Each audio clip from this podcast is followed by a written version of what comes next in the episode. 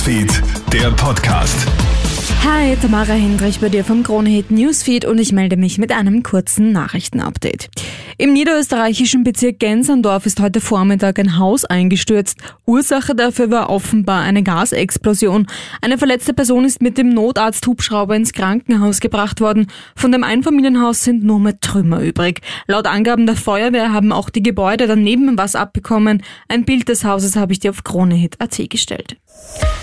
Die russischen Angriffe haben nun die Grenze zu Polen erreicht. Bei Lviv, ehemals Lemberg, sind heute früh mehrere Explosionen gemeldet worden. Es soll neun Todesopfer und 57 Verletzte geben. Ziel der Raketenangriffe war ein Truppenübungsplatz, rund 22 Kilometer von der polnischen Grenze entfernt. Laut NTV-Reporter Thomas Brekelt ein eindeutiges Zeichen von Putin. Es war eine Äußerung äh, von Sicherheitsexperten in den vergangenen Tagen, die sagten, Putin würde jetzt all in gehen, also alles auf eine Karte setzen. Diese Infrastruktur zu zerstören ist das eine, aber dann eben so nah an die NATO-Ostgrenze jetzt heranzugehen, ist das andere. Das ist jetzt nochmal ein Zeichen. Ich habe hier die Hoheit über dieses Land, über die Ukraine und ich bestimme, wie es weitergeht.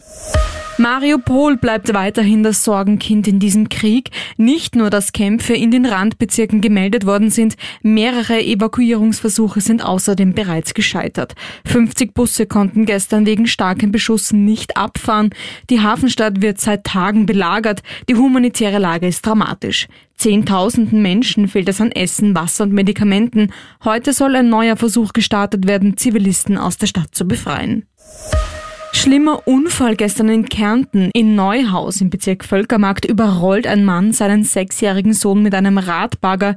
Der Bub erlitt dabei tödliche Verletzungen. Der Vater steht unter einem schweren Schock und muss medizinisch betreut werden. Er dachte, sein Sohn wäre beim Nachbarn. Der Sechsjährige war aber direkt hinter dem Radbagger. Beim Rückwärtsfahren hat ihn der Vater übersehen.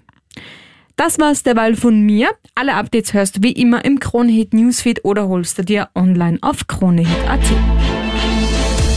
Krone Hits, Newsfeed, der Podcast.